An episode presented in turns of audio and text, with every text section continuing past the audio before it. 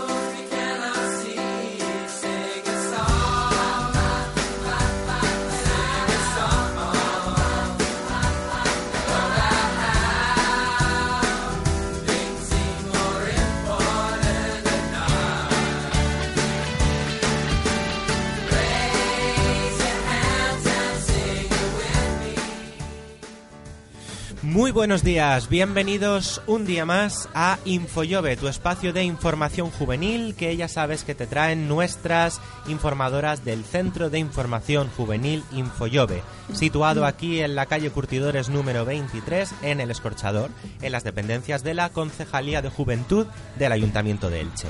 Nuestro programa de hoy, como siempre, viene cargado de noticias, cargado de información para que sepas la gran cantidad de recursos que como joven tienes a tu alcance.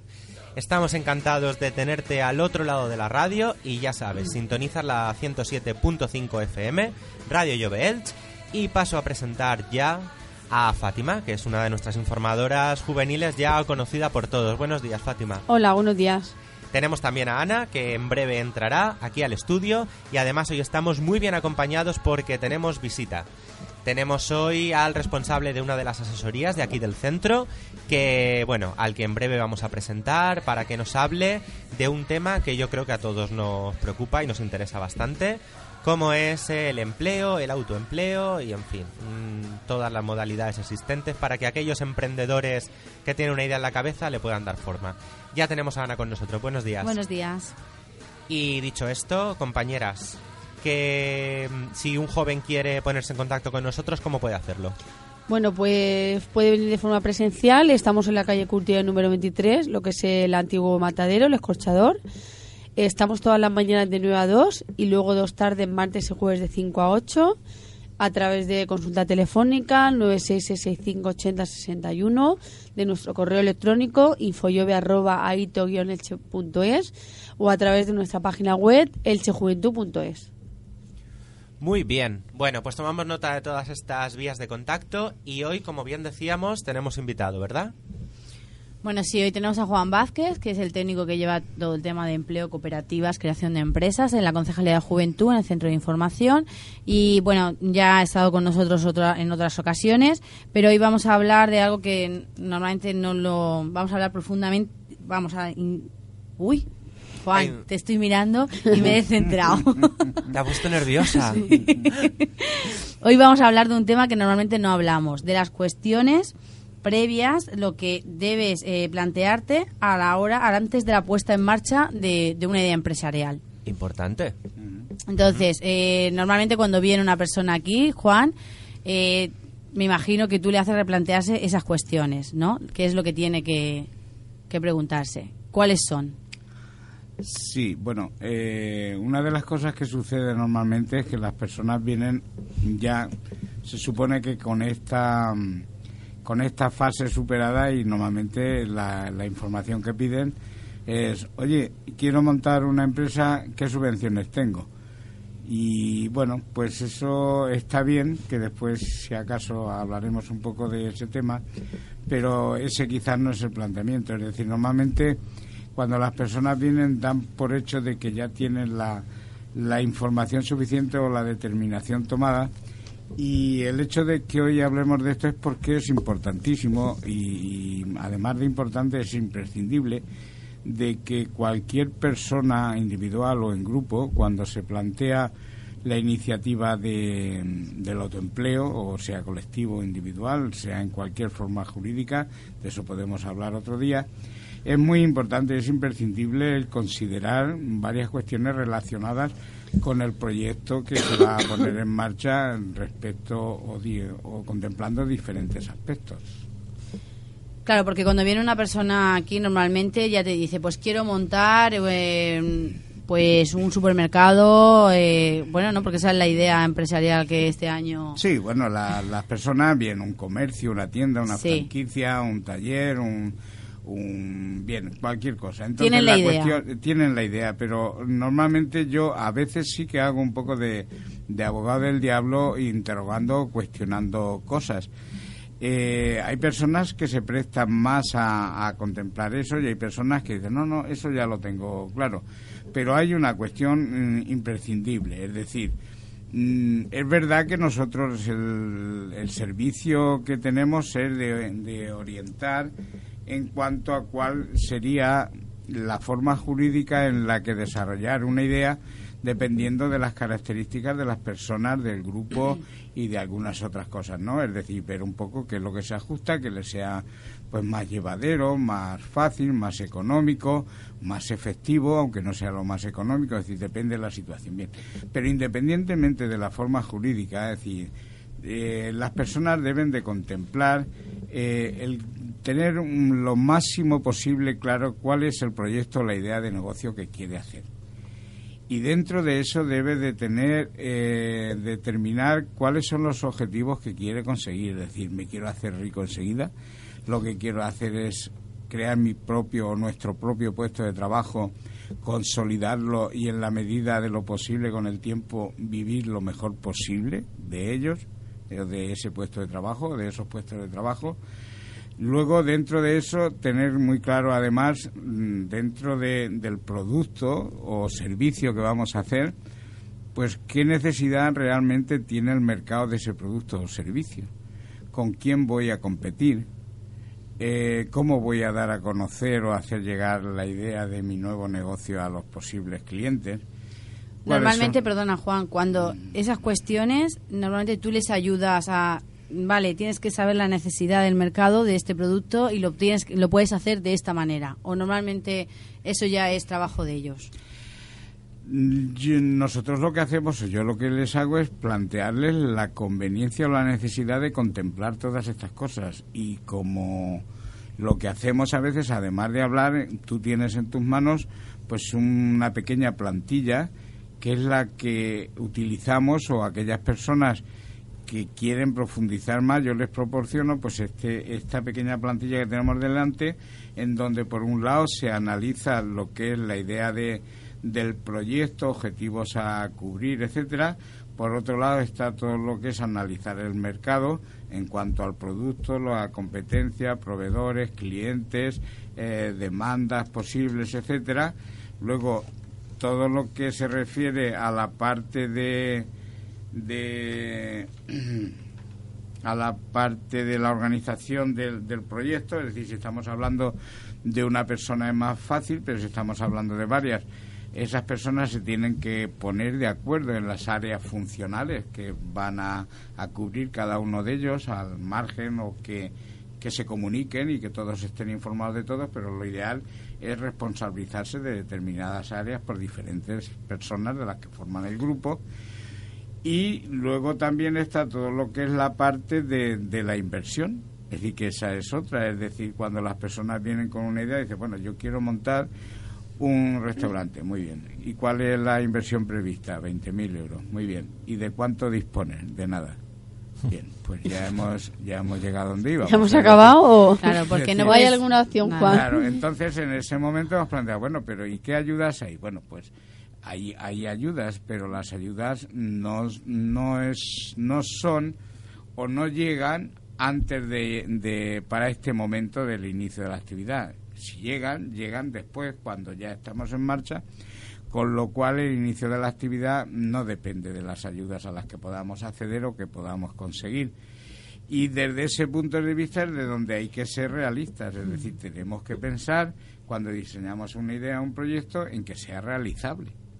Es decir, cuando tenemos una utopía, la utopía es otra cosa, es una cosa más a largo plazo, pero un proyecto empresarial es algo más o menos inmediato que tenemos que tener los medios posibles necesarios para ponerlo en marcha, incluido el dinero.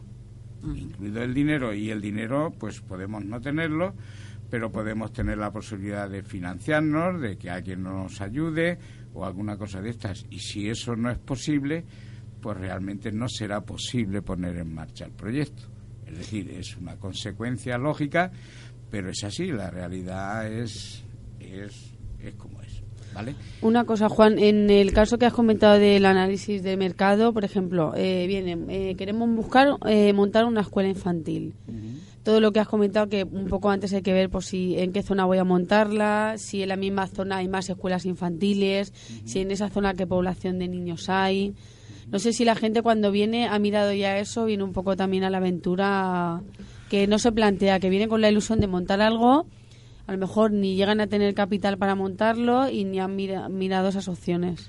Normalmente, normalmente cuando se trata de un proyecto de este tipo, tener en cuenta que no solamente eh, cuando hablamos de una escuela infantil, pues ya no solamente es esa parte que estamos hablando, estamos hablando de que hay una normativa, es decir, que una escuela infantil no es abrir un local cualquiera, debe ser un espacio que se ajuste a unas determinadas condiciones que, que la ley. Que eso ya la ley la normativa que Es decir, que las personas o dentro de las personas que tienen esta iniciativa debe de haber alguien con una formación determinada, que es un requisito imprescindible para tener eh, esa actividad, y que luego además mm, yo he visto bueno personas que han venido que en, en ese momento mm, no tienen problema, es decir, cuando se trata de un proyecto tan concreto que supone una inversión, es decir, ahí hay que buscar un local que hay que acondicionar, hay que poner unos medios, no es algo que se abre de cualquier manera en la medida que puedo lo voy no es decir tenemos que prestar las condiciones desde el primer momento de cara pues a, la- a las personas que van a matricular los críos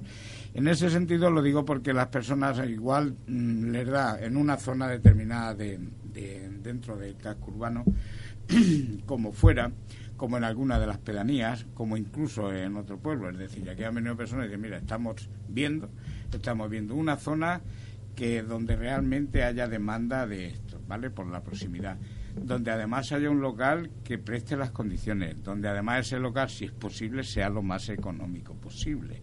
Es decir, aunque para una escuela infantil, por ejemplo, más importante que el precio yo creo que son las condiciones, es decir, que sean unas buenas condiciones que atraigan o haga atractivo a los padres llevar la- los niños a ese espacio determinado. Pero bien, no, normalmente cuando se trata de proyectos así muy concretos las personas ya tienen un poco más madurado la idea, pero cuando hablamos pues de cosas tan simples como traspasar un comercio de pequeño de alimentación, un cibercafé, un- una franquicia, es decir, algunas cosas en donde no hay un requisito legal determinado de las personas ni de, ni de la actividad.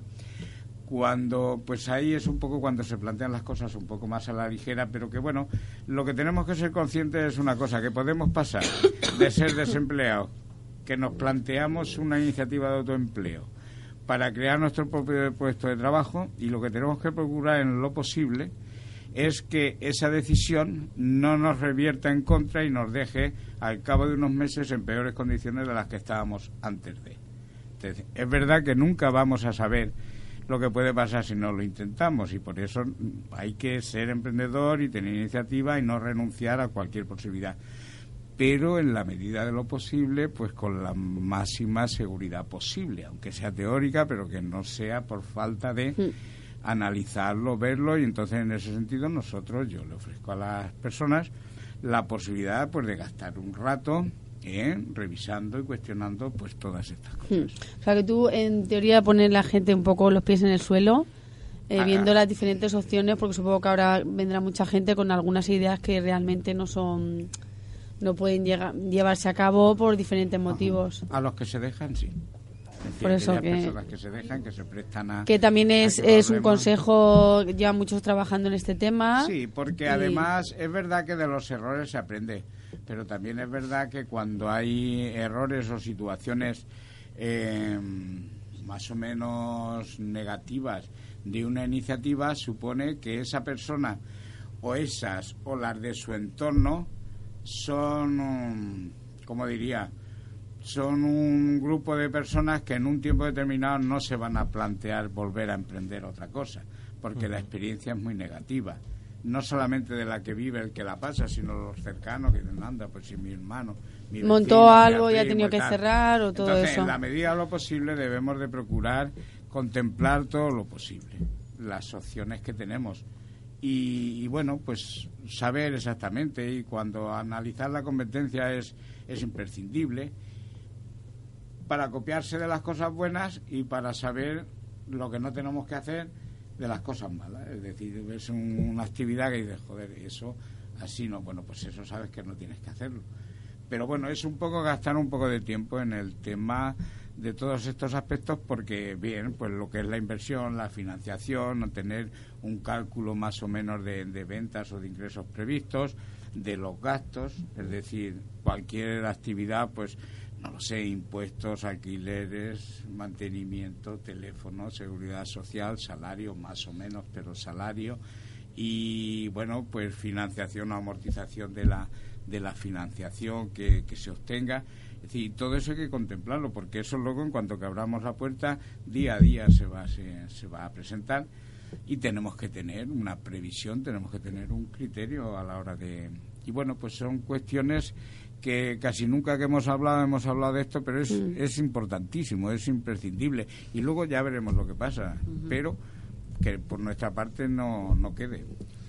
Pues cuestiones muy importantes, que nadie se desanime, que lejos de desanimar, lo único que queremos hacer es que si de verdad tenéis una idea, os la replanteéis y según todo lo que ha dicho Juan, pues tengáis en cuenta una serie de factores y de condiciones que nos pueden ayudar a que eso de verdad llegue a ser un éxito.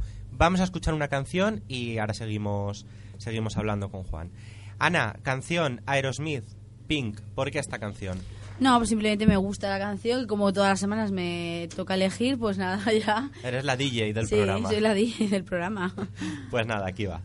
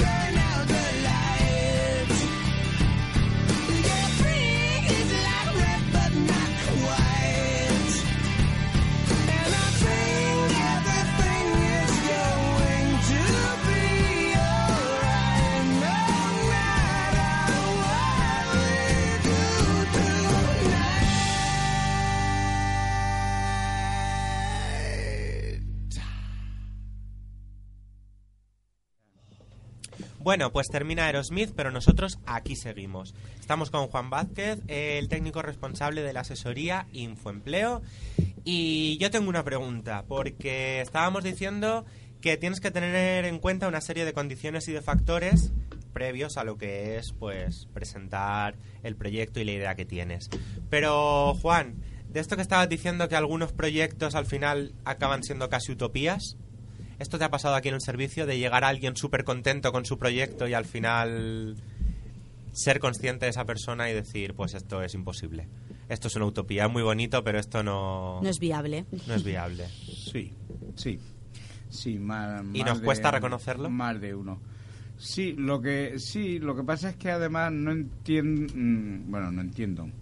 O sí lo entiendo, es decir, a veces la necesidad es tal que, que te hace crear o creer en la posibilidad de, de poner... Recuerdo en un caso de un proyecto en donde el coste de, de la, la inversión que había que hacer para ponerlo en marcha era tal que en el mejor de los casos y absorbiendo el 90% de la demanda de ese servicio que se planteaba, pues creo que incluso con eso no era posible financiar o sacar lo suficiente para, para amortizar aquella inversión y tal. Entonces, en un momento dice, bueno, ¿cómo es posible que se plantee? Entonces, bueno, de- ¿cuál puede ser la consecuencia de eso? Pues porque no se ha hecho un buen cálculo, pues porque se piensa, no sé, yo creo que ahí falta una reflexión, porque además el grupo promotor de esa iniciativa no contaba ni mucho menos con la posibilidad de una parte ínfima de esa inversión y era totalmente irrealizable. Entonces recuerdo decir, ¿realmente habéis pensado que esto era posible? Y entonces, bueno, pues quizá a veces hay cosas, hay cosas, antes hablábamos, que hay, por ejemplo, decimos, una escuela infantil. Si tú planteas una escuela infantil que tiene X aulas, cuando abres la puerta, ese espacio tiene que estar acondicionado y determinado como realmente ha de ser. Claro. Pero hay otras cosas que no. Es decir, hay otras actividades que tú puedes plantear el inicio de la actividad en un nivel medio bajo, con menos espacio, con menos medios, con ofreciendo menos servicios y que en la medida en que se van consolidando y desarrollando poder ir abriendo y ampliando espacios, medios, servicios eh, y esa es una forma sostenible de ir creciendo pero teniéndolo más o menos controlado y creces en la medida en que tienes demanda y creces en la medida en que lo que estás haciendo genera recursos para ir ampliando. Es decir, y esa sí que es una buena forma de, de desarrollar y consolidar cualquier proyecto de o idea de negocio. Y bueno, pues quizá es una cuestión que, que el grupo debe, y en esto sí que son conscientes, es decir, cuando hablas con un grupo, ah, pues mira, está bien, podemos descartar, empezar por aquí, y bien, es una forma, y bueno, ya digo, cuando, cuando hablamos, cuando la gente se presta, que quiere hablar y tal, pues a veces sí que conseguimos un poco aterrizar, un poco hacer la utopía realizable, es decir, hacerlo así como más, más posible y, y crear unas condiciones y a partir de ahí pues luego falta pues otras cosas todo el tema legal la forma jurídica los pasos a dar una serie de cuestiones que entramos siempre a partir de, de que la idea está más o menos Juan, cuando hablabas de subvenciones, de ayudas, Mm. eh, dices que se perciben mm, después de haber llevado a cabo tu iniciativa. Más o menos hay un tiempo, hay una cantidad que te exigen que tienes que invertir. ¿De qué cantidad estamos hablando cuando te, cuando te ofrecen una ayuda? Vale. Mira, en, cuanto al tema de las ayudas hay una, una consideración que, que quiero hacer porque es imprescindible. Primero, es decir, nunca debemos montar un negocio porque tiene unas subvenciones. O, debe- o podemos crear un puesto de trabajo más porque hay una subvención a la creación. Es decir, el planteamiento debe ser de que montamos un negocio porque realmente creemos en la posibilidad y en la necesidad de hacerlo y si luego por montar ese negocio tenemos la posibilidad de acceder a alguna ayuda, pues la solicitamos. Si creamos un puesto de trabajo porque es necesario e imprescindible hacerlo para el desarrollo del proyecto que tenemos, entonces lo hacemos. Y si cuando lo vamos a hacer tenemos que tener en cuenta cualquier criterio de plazo, eh, forma de hacerlo, mm, ser demandante de empleo o no, tener una edad u otra, es decir, para poder acceder a la subvención, entonces lo miramos para poder acogernos, es decir, pero que nunca la posibilidad, y que empalmo con lo que me planteabas, la posibilidad de una subvención que normalmente se solicita después de, es decir, después de haber puesto en marcha el negocio y haberme dado de alta, que transcurrirán entre seis u ocho meses para tener una resolución que a partir de la resolución, en el mejor de los casos, pues transcurrirán los otros 8, 10 o 12 meses para que me lo hagan efectivo, con lo cual estamos hablando de que nos vamos a dos años vista desde el día que dimos el paso para poner en marcha el negocio. Con lo cual Es queda decir, claro, como has dicho, que no se puede contar Claro, con eso. Entonces, para poner la puesta en marcha no podemos contar ni para los seis meses posteriores. Es decir, cuando llegue el momento, por eso decía que aquellas cosas que hagamos las hagamos porque realmente hay que hacerlas y tenemos que hacerlas. Y cuando realmente lo hacemos porque es necesario, es imprescindible, pues además veamos la forma o, o- o qué es lo que hay legislado en cuanto a subvenciones que podamos acogernos. Y entonces nos acogemos. Pero crear un puesto de trabajo que va a suponer un gasto en seguridad social, ¿eh? que me voy a beneficiar en X dinero, pero que a la vuelta del tiempo en que voy a tardar en cobrarlo me va a costar más el collar que el perro, pues me quedo sin el perro. Y sin el collar me lo ahorro todo. Buen ejemplo. Entonces, la cuestión, la cuestión es, porque subvenciones, además las subvenciones están muy concretas, es decir, solamente hay subvenciones a la creación de empleo para los autónomos independientes individuales, eh, personas profesionales individuales que como autónomos se, se den de alta y que bueno cada año últimamente están variando. Este año último el 2014 se publicaron en el mes de junio o julio duraron hasta finales de septiembre y se ceñían a, a ese periodo de tiempo en que se hizo la convocatoria. Ya no iban condicionadas a una inversión ¿vale? Es decir, la subvención era de 3.000 euros, aumentaba en 500 en función de que fueran mujer, una actividad determinada o alguna otra cosa, pero no iban condicionadas a hacer una inversión de 5.000 euros como había en los años anteriores. Otros años ah, el plazo ha sido desde el 1 de enero al 30 de junio, entonces esto, pues últimamente, como las cosas están así un poco como están, pues mm, no hay una fecha fija y una... Pero bueno, este último año pues salieron así, salió también una subvención a la contratación del primer trabajador por parte de un autónomo, en fin, salen cosas nuevas, ¿vale? Y luego hay otra subvención que normalmente sale todos los años, que es el de eh, la Consellería de, de Industria, Empleo, etcétera, relacionado con la economía social, con cooperativas y sociedades laborales. Que esa es una subvención que se publica todos los años, que independientemente de la fecha en la que se publica, siempre contempla el último cuatrimestre del año anterior y todos los meses anteriores a la fecha de publicación, con lo cual al final los 12 meses del año se contemplan y cualquier alta que haya en cualquier momento siempre se puede solicitar si las personas que se han incorporado están dentro de los colectivos, porque en la primera que hablaba de los autónomos la condición es ser demandante de empleo, sin más, ¿vale? Y en el caso este que estoy hablando no, no solamente es ser demandante de empleo, sino pues ser para hay diferentes perfiles, para de larga duración, mayores de 45 años, menores de 25, personas con alguna minusvalía, mujeres que han alumbrado un crío en los últimos 24 meses, en fin, hay diferentes perfiles de personas que podrían acceder a la subvención en la medida en que se incorporan como socios a este tipo de cooperativa y eso. Juan, una cosa, somos los jóvenes emprendedores. Eh, bueno, recordar que el servicio, aunque está dentro de la Concejalía de Juventud, viene cualquier persona, eh, joven o adulto, pero no sé qué, qué perfil sueles atender más, si los jóvenes nos arriesgamos, si somos emprendedores, si es más gente adulta, si es más individual, si son más grupos. Coméntanos un poco. En cuanto al tema de, vamos, joven, eh, jóvenes podemos ser jóvenes hasta, hasta pero bueno, según la, la- las líneas que, que, que se consideran jóvenes hasta los 30 o 35, es verdad que sí, hasta esa edad, es decir, si consideramos jóvenes, pues desde que tienes 18 años, que tienes capacidad legal para tomar una iniciativa de este tipo hasta los 35 años es la mayor el mayor número de personas que vienen dentro de ese amplio oh, espectro de edad, ¿vale? También nosotros aquí, eh, aunque estamos en juventud, pero desde siempre eh, nunca hemos tenido un límite de edad para atender a las personas. Es decir, aquí, como norma, se atiende a cualquier persona que llega, sea joven de espíritu, aunque, tenga, aunque tenga 50 años, ¿vale?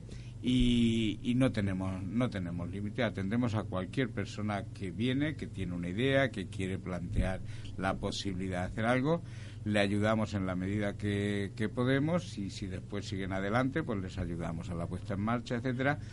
Y ya digo, la mayoría estarían dentro de esa franja, pero también tenemos de los otros y, y, y no tenemos límite, atendemos a cualquiera. que- Bueno, normalmente Juan suele venir al centro los lunes por la mañana, atiende por la mañana y bueno, sí que es verdad que si alguien necesita consultar alguna duda o eh, hay a veces que vienes alguna tarde que has quedado con algún grupo. Sí, lo que procuramos es tener una norma, es decir, porque hay que tenerla, pues un día, con unas horas, con un procedimiento de cita previa, etcétera, pero como al final lo que queremos es atender a las personas, pues y para eso pues tenemos que hacer una llamada o tenemos que quedar una tarde o que dar un día que no sea lunes, pues como el objetivo es atender, pues nos ajustamos en la medida de lo posible y en la medida en que compaginándolo con otra de las cosas que, que hacemos, pues, pues atender y entonces, bueno, lo importante es que la gente tenga la confianza y la tranquilidad de saber que si nos va a pedir información la va a tener en cualquier momento, en cualquier horario. Muy importante, la verdad. Y sobre todo, recapacitar y pensar eh, todas estas cuestiones que hemos estado hablando en el programa de hoy para, bueno, pues para que esta fantástica idea que seguro que tenéis en mente llegue a, a buen puerto. No sé si queda algo por añadir, Fátima. Eh, yo de todas maneras, eh, muy interesante lo de la forma jurídica que a veces nos pregunta la gente. Creo que en otros programas ya lo veremos. Si formar una cooperativa, no sé qué otras opciones hay. Pero, por ejemplo, ¿nos podrías adelantar algo? ¿Qué es lo más factible o lo que más suele... ¿Qué forma jurídica suelen elegir la gente que, que monta un negocio? Vamos a ver, cuando hay cuando hay la iniciativa es individual, es decir, cuando es una sola persona, lo normal es que la forma legal a la que la que se acceda es la del autónomo independiente, salvo que por las cuestiones que sea, porque haya cierto riesgo en la actividad que vaya a hacer, pues la persona quiera crear una sociedad, es decir, donde se puede crear una sociedad unipersonal de una sola de un solo socio con una responsabilidad limitada que bueno, eso es realizable, se hace, pero no es lo habitual, es decir, cuando es una sola y a partir de que sean dos o más, es decir, entonces ya nos podemos plantear también la cuestión de de la cooperativa, es decir, desde el 2013 el número mínimo de socios para crear una cooperativa son dos. Entonces, bueno, pues eso está posibilitando el que eh, se esté optando por esta forma jurídica eh, de más de más personas porque bueno tiene ciertas ciertos matices ciertas flexibilidades con respecto a, a las mercantiles en cuanto a la elección del régimen de la seguridad social de los socios en cuanto a que no hay límites en las prestaciones o derechos sociales de los parientes directos en cuanto a Y a nivel económico, por ejemplo, es más económico crear no, una vamos, lo que cooperativa. o- crea la sociedad hay unos trámites a hacer y hay que pasar por notario, con lo cual los costes son, bueno, hay algunos costes, por ejemplo, el registro mercantil, mm, siempre hay que hacer una provisión de fondos para cualquier trámite, mientras que el registro de cooperativas es gratuito y luego dentro de algunas bonificaciones fiscales que las cooperativas tienen, pues por ejemplo lo que es actos jurídicos documentados, que es un trámite que, bueno, un acto jurídico documentado es aquello que cuando pasas por un notario, por un registro, es un trámite que se hace pero que se está exento, no, no se paga. Sobre eso, entonces, eso supone que es un ahorro, ¿vale? Respecto a crear una, una SL, una SA.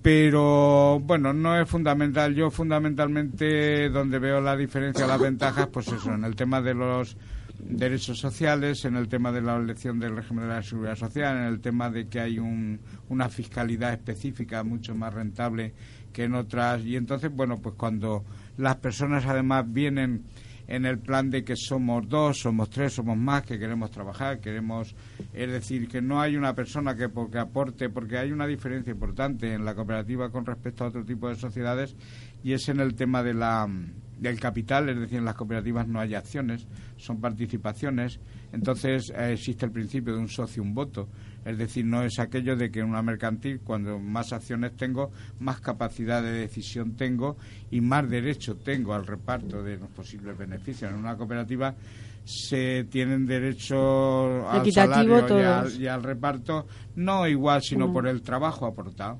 Es decir, son los socios internamente los que determinan si hay diferencias o no eh, en los salarios y en la participación en beneficios, pero que siempre está eh, la retribución en función del trabajo y a la hora de decidir en función del, es decir, un socio, un voto, independientemente de las...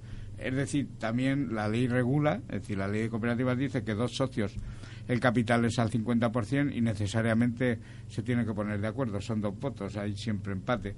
Pero cuando son tres o más sí que puede haber diferencias, diferencias hasta un 45% de aportación de capital por parte de un socio, pero en ese caso es cuando eh, surge lo de un socio un voto independientemente de que un socio tenga un 40% de participaciones y otro socio tenga un 10%. Entonces hay una serie de matices diferentes a la hora de funcionar que bueno, este tipo de empresas cooperativas lo hace pues un poco más cercano, lo hace un poco más natural, aparte de que tiene pues beneficio de elección de la seguridad social, derechos sociales de parientes directos que estén en el régimen general como desempleo o cualquier otra cosa que no lo tiene. El hecho de que ser administrador o no en una cooperativa no te obliga a tener un determinado rol de, de la seguridad social como existe en una mercantil, que el gerente o administrador pues es autónomo necesariamente. En fin, hay una serie de cosas que, bueno, pues esto se lo explicamos a las personas y, bueno, y las personas después de repasarlo, de verlo, comparar, pues al final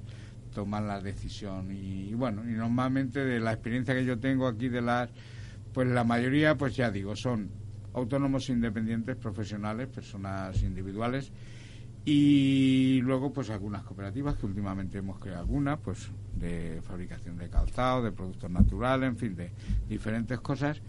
Y bueno pues algunas personas normalmente si se crea otra forma jurídica normalmente a lo mejor no me entero. Es decir no vienen a decirme oye hemos creado una SL sí. pero bueno vale se supone que también sucederá. Porque luego hay otro problema y el problema es el desconocimiento por parte de las asesorías yo quiero creer que es desconocimiento y no manía, porque llega a un grupo, a una asesoría diciendo que quiere crear una cooperativa y lo tachan de loco. Y dice, pero es que estás loco y viene la gente y dice, oye, me han dicho que si estoy loco. Digo, no, dile a esa persona que lo que pasa es que no tiene ni puta idea de lo que le has dicho o, o está confundido, que a lo mejor el loco es decir, que no, no hay que estar loco para montar una cooperativa. Es otra forma que es muy parecida, pero que tiene matices y que el hecho de no conocerla pues no se supone que... Pero en fin, es un poco... Y luego cuando hablamos de subvenciones, tener en cuenta una cosa. Hay en el ambiente algo muy generalizado y de siempre, eh, que dice que cuando tú creas una empresa y pides subvenciones, dices, no seas tonto, no pidas subvenciones, que luego te lo miran todo. Que luego que resulta devolver, que tienes sí. que tal, que te lo miran. Y claro, es un poco estar con ese planteamiento de que siempre tenemos algo que esconder y yo no creo que ese sea el tema. Es decir, no tenemos nada que esconder. Si creamos una empresa y pedimos una subvención y reunimos, ¿qué, ¿cuál es la obligación? ¿Mantener dos años el puesto de trabajo? Eh, una serie de cosas, vale, pues si lo cumplimos, la obtendremos, nos lo pagarán y no habrá pasado nada. ¿Y qué pasa? Y si luego no hacemos lo- el requisito, pues no nos pedirán que la devolvamos o no nos la pagarán, pero mm, no sé, no creo que haya que ir en esa actitud de decir, no, vamos, como que vamos a escondernos, no vamos a escondernos de nada, vamos a hacer lo que tenemos que hacer y vamos a, yo qué sé, es que en la medida que luego vamos a hacer servicios a personas, a empresas, a tal, pues, pues tenemos que procurar ser lo más legales posibles y este, ser lo más transparente posible. Y las empresas que triunfan, pues son las que realmente pues lo esconderán, porque luego la ley te permite hacer cosas, pero que sean cosas legales, que, que te permite la ley, no... Sí, aquí Que vayamos por la por todo legal. Hay que hacer las cosas de manera legal. poco... cualquier duda que vengan aquí, Juan, que Exacto. hay un profesional nada, de este tema nada, y cuando- consulten y pregunten. Cuando vengan, eh, tranquilamente, que pidan cita y, hablamos. Y como es sin compromiso y sin ningún coste, pues es algo que tranquilamente podemos hacer. Eh, las personas que vienen aquí, las que han venido lo saben, y las que no han venido, de aquí no hay ningún compromiso de nada, no hay ningún coste de nada. Y todo es así tan normal y tan fácil como creo que está apareciendo en esta conversación. Pues sí, y además tan fácil de entender. Eh, se me está ocurriendo que un día tenemos que hacer un programa especial con Juan en el que tratemos de los tópicos y de los falsos mitos Pues sí, buena idea. Que programa. existen y que muchas veces nos frenan a la hora de, de tomar la iniciativa para, para emprender un proyecto. Que yo creo que muchas veces, como bien decía... O en general, bulos que la gente Exacto. mueve y que no son reales y que a veces nos hacen eso, frenarnos y no, y no llevar a cabo nuestra idea. Mm. Bueno, pues compañeras, si no tenéis nada más que añadir, lo que vamos a hacer es agradecer a Juan su presencia aquí hoy en Infollove.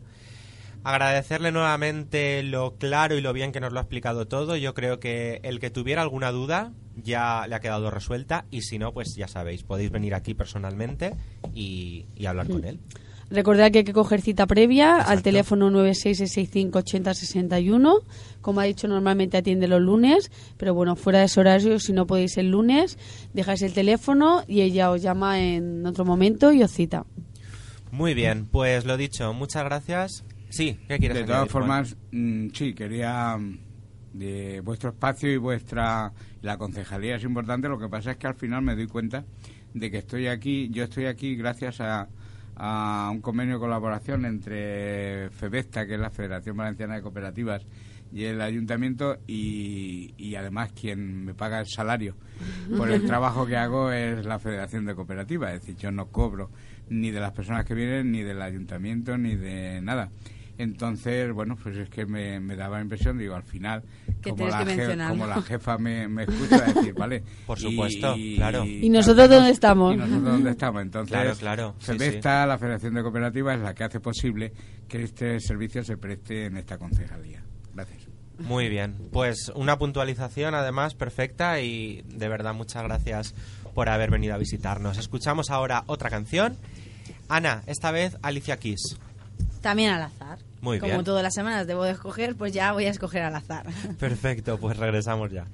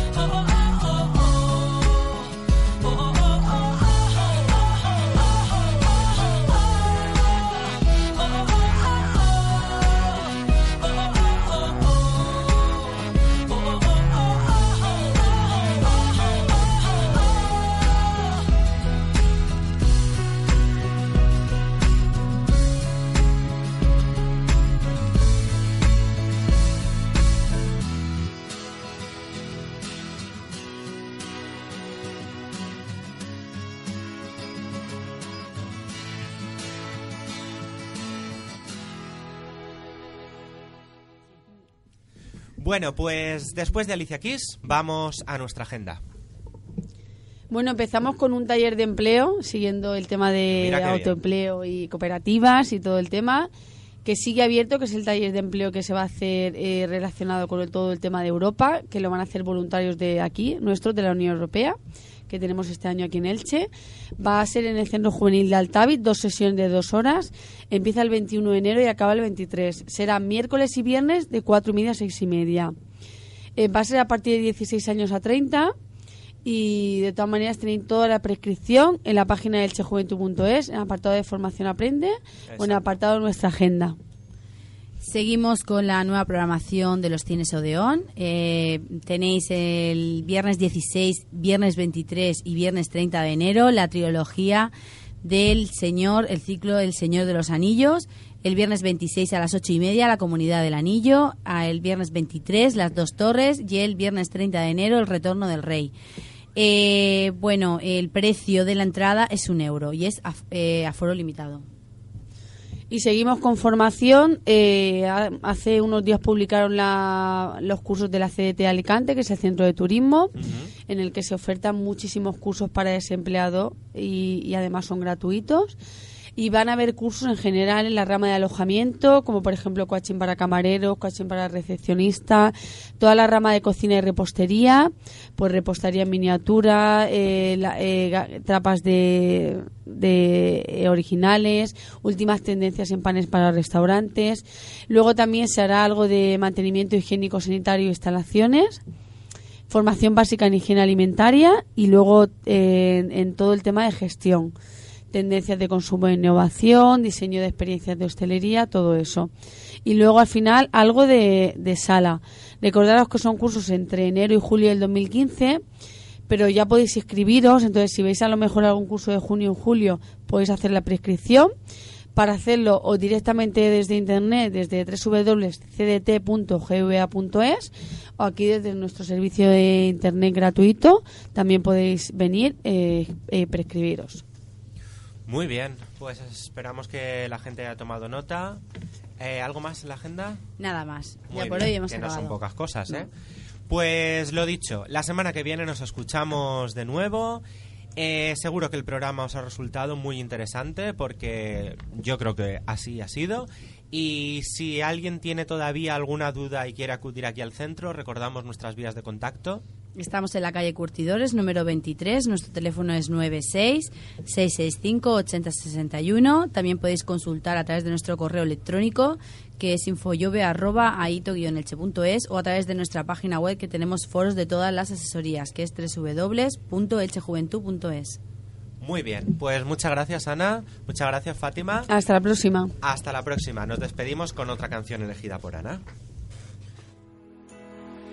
I